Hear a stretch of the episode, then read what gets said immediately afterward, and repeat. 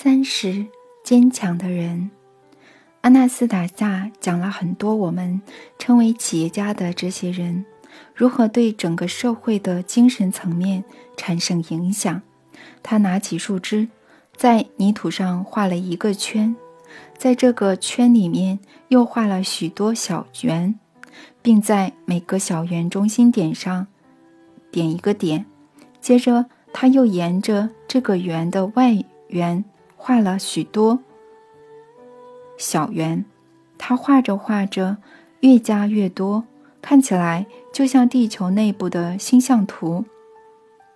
大圆是人居住的地球，小圆是由许多人组成的小团体，点是领导这些团体的人，领导人周围的人群处于好或坏的状态，取决于。领导人对待他们的方式，领导人要他们做什么，以及领导人用影响力创造了什么样的心理环境。若是大部分的人状态是好的，团体中每个人会集体散发出明亮的光线；若感觉不好，他们的光线就是黑暗的。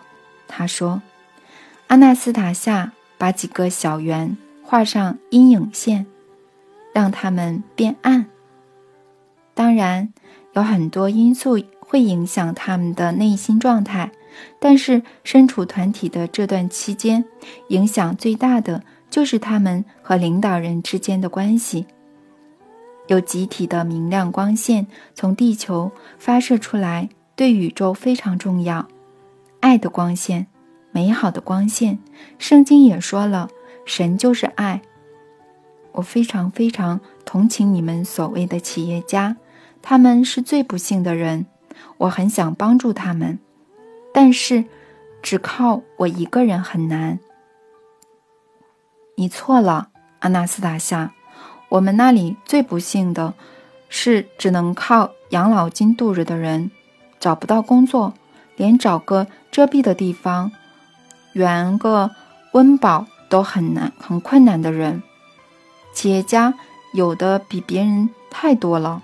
企业家可以享受别人连做梦都想不到的东西，像是什么？普遍来说呢，企业家都有一个一部现代汽车，一栋公寓，而且不愁吃不愁穿。那快乐呢？满足呢？你看一下吧，阿纳斯塔夏。又把我把我带到草地上，告诉我一些场景，就像他第一次带我看那个夏屋女夏屋女农。你看到了吗？那个人坐在你所谓的豪华汽车里，你看他一个人坐在后座，车里暖和又舒服，熟练的司机平稳地开着车。但是你看后座那个企业家的脸，这么紧绷苦恼。他在筹备什么，而且在担心一些事情。你看，他拿起拿起你所谓的电话，他在担心。来了，他收到讯息了。现在他必须尽快判断，做出决定。他整个人紧绷起来，他在思考。好了，他做好了决定了。现在你看看好了，他看起来是平静的坐着，没错，但是他的脸上。还是疑虑跟担忧，一点都不快乐。车子外面就是春天，可是他看不出，看不见，看也不看，也感觉不到春天。阿纳斯塔夏，那是工作，那是生活方式，而且从他起床那一刻起，就不曾间断，一直到他睡觉，甚至梦里也一样。他看不到新土的嫩叶，也看不到春天的小溪。终其一生，围绕在他身边的都是眼红的对手，想要夺取他的一切，试着用你们所谓的保全或者像堡垒一样的房子来护堵他们，也不能带给他们百分之百的心安，因为他心中的恐惧和忧虑总是如影随形。就这样一直持续到生命结束的那一天，直到死前最后一刻，他甚至还在哀叹：“不得不把一切留在身后。企业家也有快乐的时候，只要他达到理想的结果，完成自己的计划。那不是真的，他根本没时间替自己的成果感到开心，马上就要进行下一个更复杂的计划，一切都要从头再来一遍，难度越来越高。这位森林美女替我描绘了我们社会外表富足。内在却阴暗可悲的一面。这样的画面令我难以接受。我试着反驳她：“安娜斯塔夏，你忘了，他们有能力完成预定的目标，替生活赢得美好的事物，让女人爱慕他们，也受旁人敬仰。”他回答道：“幻觉，没有一样是真的。”当人们看着豪华汽车里的乘客，看着拥有那栋最昂贵住宅的女主人，你哪能从他们的眼神里看到尊敬与赞叹？没有人会附和你说，那全是嫉妒、冷漠和被刺激的眼光。就连女人也无法去爱他们，因为他们的感情混杂了占有这个男人的欲望，以及占有他的财产的欲望。同样的，这些人也无法真心爱着一个女人，他们无法为这么强大的情感胜出足腾出足够的空间。再想出什么话来辩解也没有用，毕竟只有他说的这些人可以同意或反驳。身为一个企业家，我从没想过安娜斯塔夏说的这些，从没计算过我快乐的时间。更没办法替别人这样做。企业家从不抱怨或叫苦，每个人都尽力展现出成功的一面，幸福美好的一面。大概因为这样，大家对企业家的印象就是一群什么都不缺的人。阿纳斯塔夏接收到的不是表象，而是埋埋藏内心的感受。从一个人身上看见多少光芒。就是他判断此人状态的依据。我觉得，与其听他讲，不如我自己看看那些他看到的画面和状况。我把这个想法告诉安娜斯塔夏，他说：“我帮你，很简单，闭上眼睛，双手打开，躺在草地上，放松，想象整个地球，想象它的颜色，想象它。”有些地方散发出蓝色的光，然后缩小你想象力触及的范围，让它不再遍及整个地球，越来越窄，越来越窄，直到你看到具体的细节。到蓝光最强烈的地方寻找人群，让想象力的视线越来越集中，越来越窄，最后你会看到一个人。或好几个人。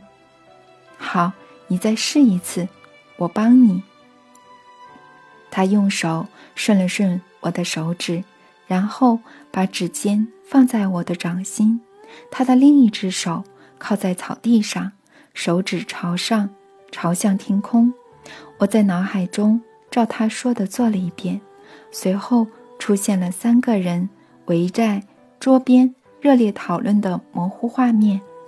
我不知道他们在说什么，因为我什么也听不到。不对，阿纳斯塔夏说，他们不是企业家。我们再找一下。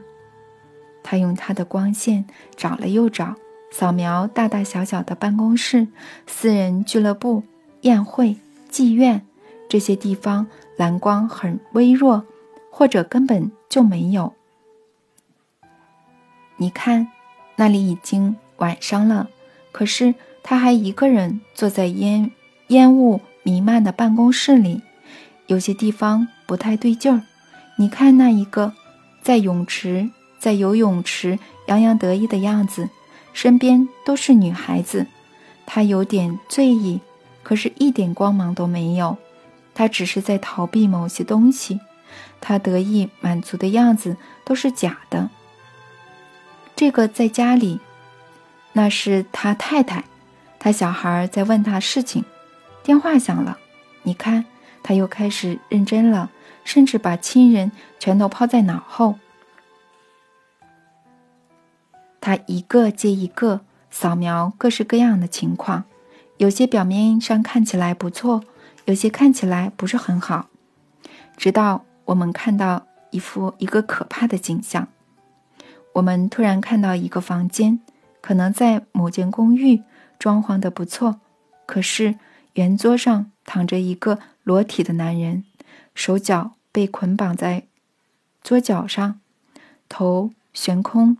倒吊着，嘴巴被咖啡色胶带贴起来。桌子旁坐着两个年轻的彪形大汉，一个头发很短，一个留着柔顺光滑的长发。离得远一点的地方有一盏落地灯，下面的扶椅坐着一个年轻的女子，她的嘴也被贴住，胸部以下被。人用麻绳捆绑在椅子上，双脚也被绑在椅子脚上，全身上下只有一件撕破的内衣。他旁边坐着一个消瘦的老男人，他正在喝东西，白兰地之类的。他前面的小桌子上摆了巧克力。坐在圆桌旁的年轻人没有喝酒，他们把某种液体。伏特加或酒精倒在躺着的男人胸口上，然后点火。他们在寻仇。我警觉，阿纳斯塔夏的光线从这场景移开。我大喊：“回去做些什么？”他回到那一幕，回答说：“我没办法，已经发生了，没办法阻止，要早一点才行。现在已经太迟了。”我像着了魔似的看傻了眼，突然，我清楚看见那名女子眼里布满的恐惧，然而她完全没有求饶的意思。做些什么啊？如果你还有心的话，至少做些什么？我对着阿纳斯塔夏大叫。但这不在我的能力范围，可以说是原先就设定好了，不是我设定的。我不能直接干涉，现在他们比较强势。你那些能力呢？你的良善都到哪去了？阿纳斯塔夏一句话也没说。可怕的景象稍微变得模糊，喝白兰地的老家伙突然不见了。我一时感到全身瘫软。我还感觉到碰着阿纳斯塔夏的那只手开始麻掉了。我听见他越来越微弱的声音，他很辛苦地吐出话来。手拿开，弗拉迪，甚至没能说完我的名字。我起身，把手从阿纳斯塔夏那里抽回来。我的手垂在那里，就像有时候压到手脚变得刺刺麻麻那样，而且整个。都变白了，我活动活动手指，麻痹的感觉才开始消失。我看看阿纳斯塔夏，他的样子让我吓坏了。他闭着眼睛，脸颊不再红润，双手和脸上几乎毫无血色，躺在那里简直像没了呼吸。他周围的草地大约有直径三公尺，都变得苍白枯萎。我了解可怕的事发生了。我大叫：“阿纳斯塔夏，你怎么了？阿纳斯塔夏！”他对我的呼喊毫无反应。我抓住他的肩膀，摇着他，不再有弹性。如今瘫软的身体没有回应，他完全苍白，没有血色的嘴唇一动也不动。你听得到吗，阿纳斯塔夏？他的眼皮睁开了一点点，失去光彩的眼睛无神地看着我。我抓起装了水的白兰地瓶，抬起他的下巴，想让他喝点水，但是他吞不下去。我看着他，着急的想办法。后来，他的嘴唇终于稍微动了，他虚弱的说：“把我移到别的地方，到树那里。”我抱起他瘫软的身体，远离这一圈苍白的草地，把它放在最近一棵雪松旁边。过了一会儿，他逐渐恢复。我问他：“到底发生什么事了，阿纳斯塔夏？”我尽量做到你要求我的事，弗拉迪米尔。他轻轻地说。一分钟后，又说了第二句：“我想，我成功了。可是你看起来糟透了，你差一点就死了吗？我违反了自然定律，我干涉了不该干涉的事，这耗去我全部的精力。我很意外。”它竟然够用！既然这么危险，你何必冒这么大的险呢？我没有选择的余地。你要我这样做，我怕我不能完成你的要求，我怕你完全不会再尊重我。你会认为我只会说而已，在实际生活中什么都做不了。只会说而已。他说话时用苦苦哀求的眼神看我，声音有些颤抖。但是我没办法解释这怎么做到的，这个自然机制怎么运作的。我感觉得到，但没办法解释给你听。你们科学家。可能也没办法。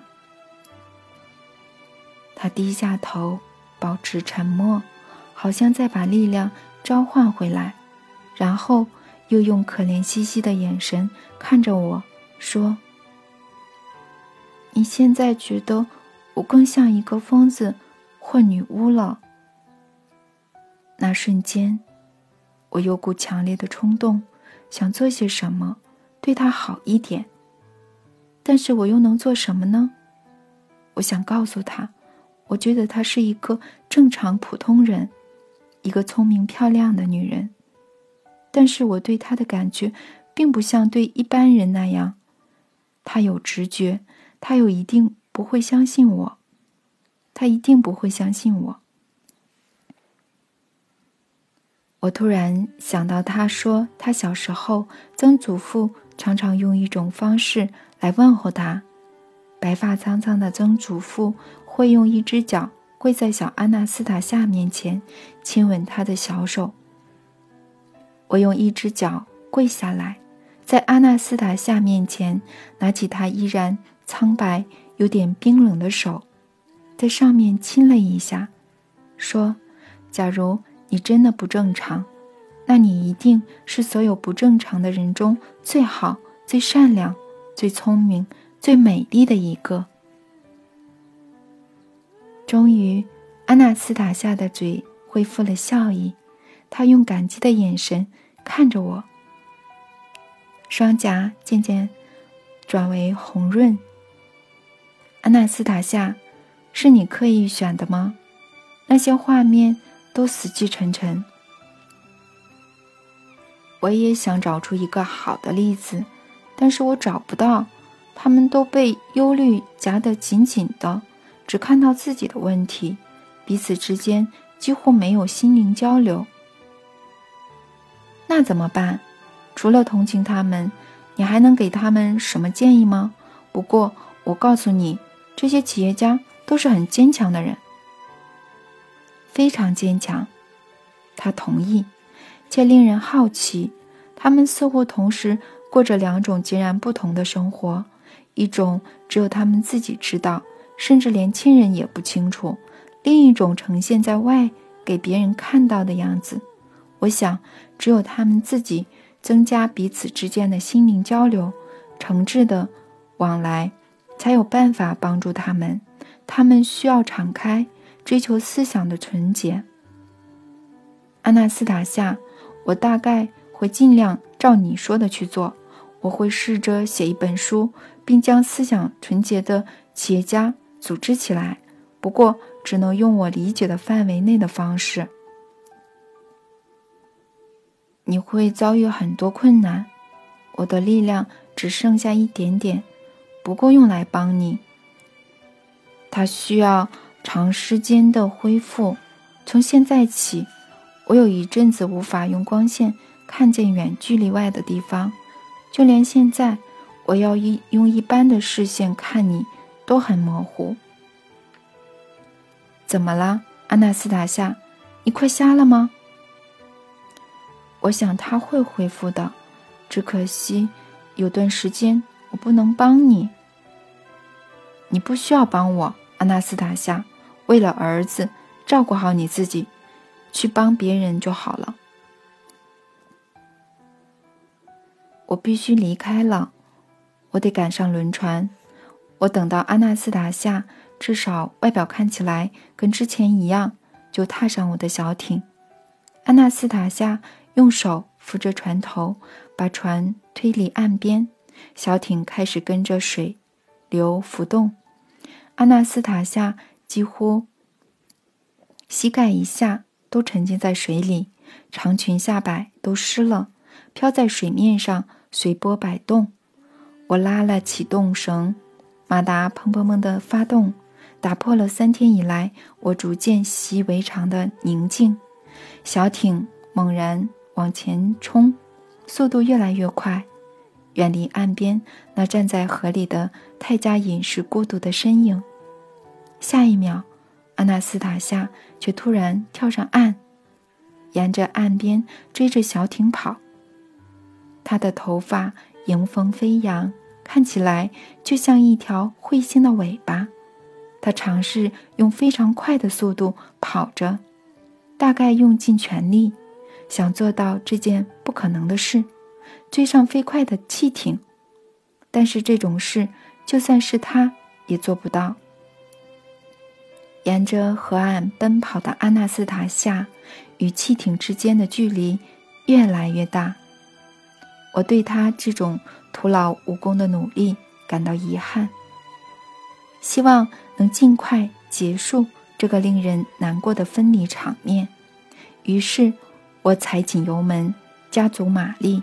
我脑海里闪过一个念头：也许阿纳斯塔夏又会觉得我现在是因为害怕他这种这个人而逃跑。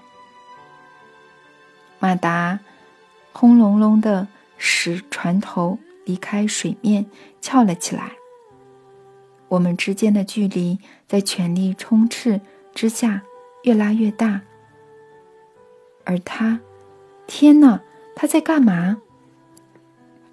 阿纳斯塔夏扯开妨碍他跑步的湿裙子，把扯破的衣物往旁边一丢。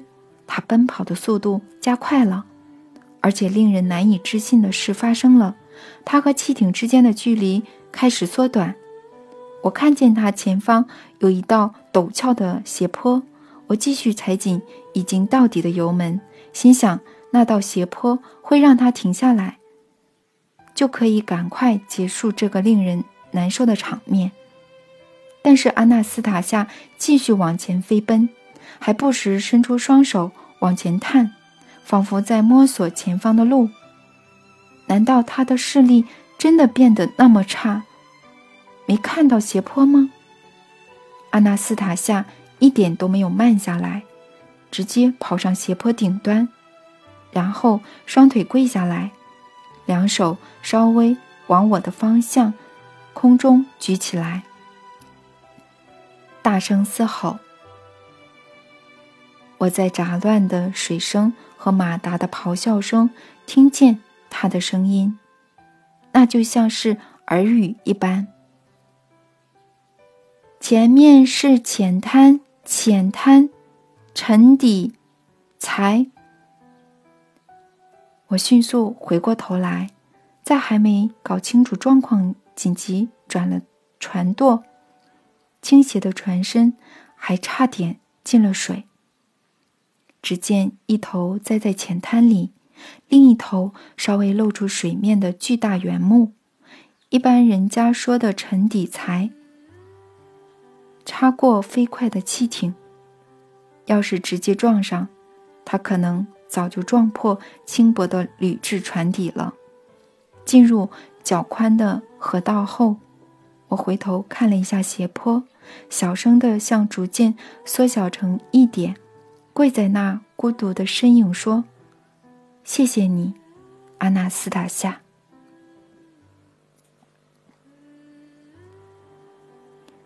三十一，阿纳斯塔夏。你到底是谁？船在舒尔古特等我，船长和团员都在等我的指示，但是我完全没办法专心决定接下来的路线，因此我下令继续停留在苏尔古特，为当地居民举办派对，继续展示商品和提供交易服务。我的心思都被先前跟阿纳斯塔夏在一起的经历。占满了。我在店里买了一堆书，全都是普及科学和描述超自然现象、超能力的书，还有西伯利亚边疆史。我把自己关在包厢里，希望从书里头找到解释。我的内心开始对我们的生活产生一些疑问，其中一点直到今天仍困扰着我。我在想，我们的教育体系和抚养小孩的方式，足以让每个人了解存在的意义吗？足以让每个人安排自己的人生，知道什么对自己来说是最重要的吗？这个体系帮助了我们，还是妨碍了我们了解人的本质与生命目的呢？我们建立了庞大的教育体系，靠这个体系的基础，幼儿园。小学、中学、大学、研究所，来教育我们的孩子，教育彼此。这个体系教我们发明，教我们飞上太空。我们遵照它建立人生，利用它创造自己的幸福。我们努力了解宇宙、原子，喜欢用冲动的标题在报纸和科学期刊上描述与讨论各种反常的现象。但是不晓得为什么，有一个现象我们一直在回避，某族权力的回避，我们好像很怕谈到它，而我们害怕是因为它能将我们基本的教育体系和科学理论轻而易举的摧毁。他在嘲笑我们的现实生活，我们老是想要假装这个现象不存在。但是它存在，而且会一直存在下去，不管我们怎样忽视它、回避它。好好看他一眼的时候到了，不是吗？而且说不定我们全体人类也该是时候好好脑力激荡一番，集合所有人的知知识，回答下列问题。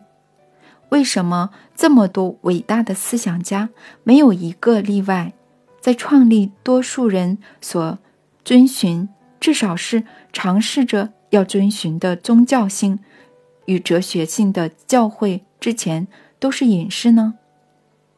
为什么他们要隐居起来，待在森林里呢？请注意，是森林，而不是某个超级学院。为什么旧约圣经中的摩西退隐归来，向世人揭示刻在石板上的智慧之言之之言前，进入高山旷野如此之久呢？为什么耶稣基督要和他们的门徒隔离，一个人进入荒漠山区和森林呢？为什么摩西？为什么西元前六世纪？一个名为悉达多·乔达摩的印度男子在森林里隐居了七年呢。隐者悉达多·乔达摩来离开森林，带着至今几千年仍撼动无数人心的教诲回到人群里。人们盖了许多宏伟的寺庙，并将他的教诲统称为佛教后来又称他为佛陀。时代距离我们不是那么遥远的历史人物，例如圣塞拉芬、萨罗夫斯基、圣塞吉、拉董尼兹西基。为什么同样进入森林隐居，并在短时间内获得高深的智慧，使尘世间的君王不惜跋山涉水，就为了亲耳听取他们的谏言呢？人们在他们隐居的地点建造修道院和宏伟的教堂，例如至今仍吸引大批民众参访，位于莫斯科州塞吉耶夫镇上的圣三。一修道院，而这一切不过从一个森林隐士开始。为什么呢？是谁？是什么帮助了这些人，使他们悟道呢？谁赋予他们知识？谁带领他们深入了解生命的本质呢？他们在森林隐居时，过着什么样的生活？做些什么？思考些什么呢？是谁教他们的呢？这些疑问，在我碰见阿纳斯塔夏不久后一一浮现。我开始查阅有关隐士的资料，能到手的我都翻遍了，依然没有找到答案。为什么他们隐居的生活经历都没有被写出来呢？我认为我们需要一起找出答案。现在。我尝试着把我在西伯利亚泰加林和阿纳斯塔夏相处的三天内所发生的事，以及我自己的感觉，尽可能描述出来，期盼有人可以理解构成这些现象的要素是什么，进一步认清我们的生活模式。据我所见所闻，目前只有一点是确定的：那些隐居在森林里的人。包括阿纳斯塔夏，他们看待我们整个生活的角度和我们不太一样。阿纳斯塔夏有些观念甚至跟一般人的普通认知有一百八十度的差异。谁比较接近真相呢？又有谁能评断呢？我的任务只是把我所见所闻记录下来，并不提供答案。我把这个机会交给别人。另外，我也很想知道，因为想要帮助乡下女孩而喊着“我爱你，弗拉迪米尔”的阿纳斯塔夏，是否真的因此就对我产生了情感？为什么这样简单的一句话，我们说起来往往不带着应有或足够的情感，却超越了年龄？和不同生活观点的差距，对阿纳斯塔夏产生了影响呢？我在普及科学的书里找不到答案。接着，我拿起圣经，发现答案就在那里。约翰福音一开头就说：“太初有道，道与神同在，道就是神。”这本神奇的书一次又一次。它简洁又精准的诠释，令我惊讶的说不出话来。这下清楚多了。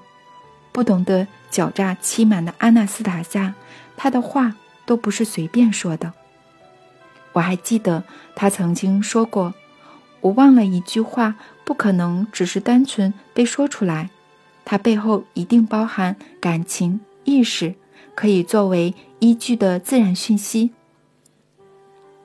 哦天哪，他怎么这么不幸？为什么偏偏对我说了这句话？我年纪不轻了，是个有家室的人，而且饱受我们那个世界诸多诱惑。就像他说的，那些毁灭性、毁灭性、黑暗的诱惑，像他这样心地纯洁的人，值得配得上完全不同的人。可是谁会爱上生活方式、思考逻辑、聪明才智都如此特别的他呢？她第一眼看起来是个普通女孩，只不过特别漂亮、有吸引力。但是只要你跟他相处，你就会发现，它仿佛是另一种不存在理性范畴范围内的生物。也许我之所以有这种感觉，是因为我没有足够的知识，也不够了解我们的生命本质。其他人可能对他有完全不同的看法。我记得我离开的时候，完全没有想要亲他或抱他的意思。我不知道他是不是想要我这么做，他到底想要什么呢？我记得他跟我谈到他的梦想，他的爱真是一种奇怪的哲学。为了帮助企业家，要为企业家成立友谊互助的团体，要把他的想法写成书给大家，要让大家穿越黑暗力量时光。而且他深信不疑，他相信这一切都会成真。我人也蛮好的，还答应他试着为企业家成立友谊互助的团体，试着写书。现在他大概对报抱着更大的期望了。他应该想一些比较简单、实际一点的东西才是。我深深同情起阿纳斯塔夏。我想到他待在森林里等待美梦一一实现的样子。如果他只是等待，只是做做白日梦还好，但是他很有可能已经开始采取行动，不断发射他那美好的光线，将他内心巨大的能量一点一滴的消耗掉，并且坚持相信不可能发生的事，虽然。他已经把他的光线能力展现给我看，也试着解释过了。我的理智依然拒绝接受那是真实存在的东西，请各位自行判断。他说他把光线照向别人，将看不见的光照在那个人身上，然后把他满怀热烈的美好与光明传递给那个人。不，不是这样子的。别以为我在干涉别人的精神状态，或是入侵他的心智。人有拒绝或接受的自由，至于到什么程度，就看他自己的喜好有没有合乎他的心意，还有他可以容纳得下多少。这个时候，他的气色也会变得比较亮，你们的疾病会从他身上减少或完全消失。祖父和曾祖父有这种能力。而这种能力，我也一直都有。小时候，曾祖父跟我玩的时候教过我。不过现在，我的光线已经比祖父和曾祖父的强了好几倍。他们说，那是因为我心中产生一种叫做爱的特殊情感，它光彩夺目，甚至有点灼热。我心满满都是，我想要把它送出去。送给谁呀，阿纳斯塔夏？我问。给你，给大家，给所有愿意接受的人。我希望每个人都感觉到美好。等你开始如我梦想般行动，我会把这些，嗯，我会把这些人带到你面前，然后你们一起。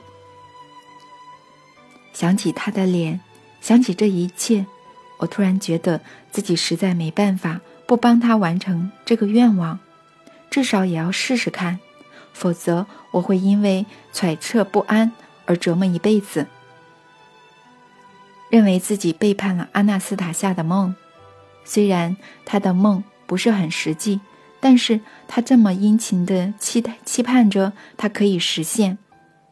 我下定决心，要轮船直接开回新西伯利亚。我把卸货。